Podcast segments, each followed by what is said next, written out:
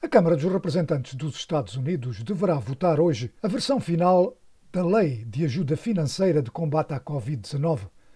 Lei essa avaliada em 1 trilhão e 900 mil milhões de dólares. Tal como acontece com as leis americanas, houve uma versão original elaborada pela Câmara, enviada ao Senado, que depois discutiu, emendou e introduziu novas emendas e aprovou um novo projeto de lei agora enviado de novo à Câmara para aprovação e que depois será enviada ao Presidente para a sua assinatura. Como em todos estes processos, entende em conta as profundas divisões partidárias e dentro dos próprios partidos, este foi um processo que envolveu compromissos, e isso não agrada a todos, quer da esquerda, quer da direita. Na esquerda, por exemplo, muitos discordam do facto da versão final do pacote de ajuda financeira não conter um aumento do salário mínimo mandatado pelo governo federal e também não ter o aumento previsto na versão original dos subsídios de desemprego. Mas um conhecido comentarista conservador, Bill Kristol, disse que a esquerda não tinha razão de queixa.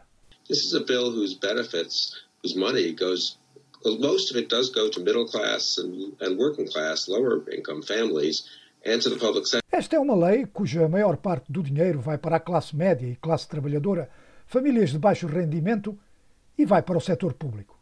Tenho que dizer que a esquerda é, na verdade, ridícula. Podem queixar-se de coisas que gostam e não aconteceram. Isto é o maior gasto doméstico, provavelmente desde Lyndon Johnson. This is the biggest piece of domestic spending, probably since Lyndon Johnson, I believe. And, and, and most of it is going to things liberals sort of like. E a maior parte vai para coisas que os liberais gostam. O setor público, famílias de baixo rendimento. Portanto, penso que isto é uma grande vitória para Joe Biden, que as pessoas estão a subestimar. So I think this is a pretty big achievement. People are underestimating it for Joe Biden. Eram palavras do documentarista Bill Kristol. Mas do lado conservador há também muitas críticas ao pacote de ajuda. Num editorial, o diário Wall Street Journal disse que apenas, e citamos, uma pequena parte daquilo que os democratas aprovaram vai para o alívio da pandemia ou da economia. E continuamos a citar. É apenas uma estação no caminho para o estado do bem-estar do berço ao enterro, disse o Wall Street Journal, para quem a maior parte do pacote vai para sindicatos do governo. A este respeito, críticos fazem notar, por exemplo, que 86 mil milhões de dólares vão para fundos de pensões de sindicatos, fundos esses à beira de falência, em algo que nada tem a ver com a pandemia, mas sim má administração desses sindicatos ou benefícios após a reforma que os sindicatos não podem pagar. O Wall Street Journal foi também crítico do programa de aumento de subsídios de desemprego, que, com outras ajudas, irá, segundo disse, abrandar a recuperação do mercado de trabalho, porque, alega, para muitos trabalhadores irão ganhar tanto ficando em casa do que ir à procura de trabalho. Isso entre outras coisas. Mas o senador democrata Joe Manchin, considerado um moderado do Partido Democrata, que se opôs a alguns pontos no projeto inicial, disse que falar num pacote de ajuda económica para alívio da Covid não é apenas falar de questões médicas. Uh, COVID relief is more than just the vaccines. The vaccines is the most urgent thing we can do. Keeping people able to stay in their homes is absolutely as urgent as anything else we do. Alívio da Covid é mais do que apenas a vacina. As vacinas são o mais urgente que podemos fazer. Manter as pessoas capazes de ficarem em casa é tão urgente como qualquer outra coisa que façamos. E fazemos isso tudo. Alívio da Covid significa também se as pessoas e a economia serão capazes de avançar tão fortemente quanto queres, sem qualquer falha nisso.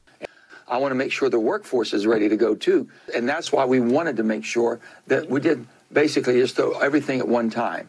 Eu quero assegurar que a força de trabalho está pronta a avançar e é essa a razão porque basicamente fizemos tudo ao mesmo tempo. Queremos assegurar que vamos também recuperar em 2022 para que não tenhamos uma queda ou uma recaída. We're going to make sure that we're recovering in 2022 also, so we don't have a lapse or a relapse. Eram palavras do senador democrata Joe Manchin. Ele falava à cadeia de televisão Fox. Uma das críticas ao pacote de ajuda é que, segundo um estudo do Gabinete Orçamental do Congresso, a economia americana perdeu cerca de 700 mil milhões de dólares na pandemia e que, sendo o pacote de ajuda de 1 trilhão e 900 mil milhões, essa diferença irá aumentar as pressões inflacionárias no país. O senador John Manchin disse que para si essa não é uma preocupação. Well, I hope we don't. I don't think we will because, it, again, I've said we spread it out. Oh, espero que não. E não penso que isso vá acontecer, porque, como já disse, espalhamos isso gradualmente. Não vamos gastar isso tudo de uma só vez. Se dissessem que vamos gastar 1 trilhão e 900 mil milhões de dólares no topo daquilo que já gastamos este ano, poderia haver razão para alguma preocupação para isso. O que me preocupa agora é a dívida que acumulamos e que temos vindo a acumular através de todos os tipos de administrações. I'm concerned now more about the debt that we're accumulating and we've been accumulating through all different types of administrations. It's time to get our financial house in order. Chegou a altura de pôr a nossa situação financeira em ordem.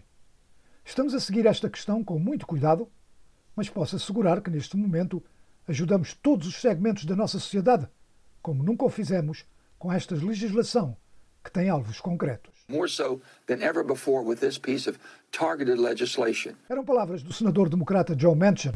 E essa questão da dívida vai ser, sem dúvida, um dos cavalos de batalha dos críticos do projeto de lei que deverá ser hoje aprovado na sua versão final. E que vai colocar muitos dólares nos bolsos de muitos americanos que, depois de um ano de isolamento de pandemia da Covid-19, vão sem dúvidas ter motivo para, pelo menos, dizerem: ainda bem que isto chegou.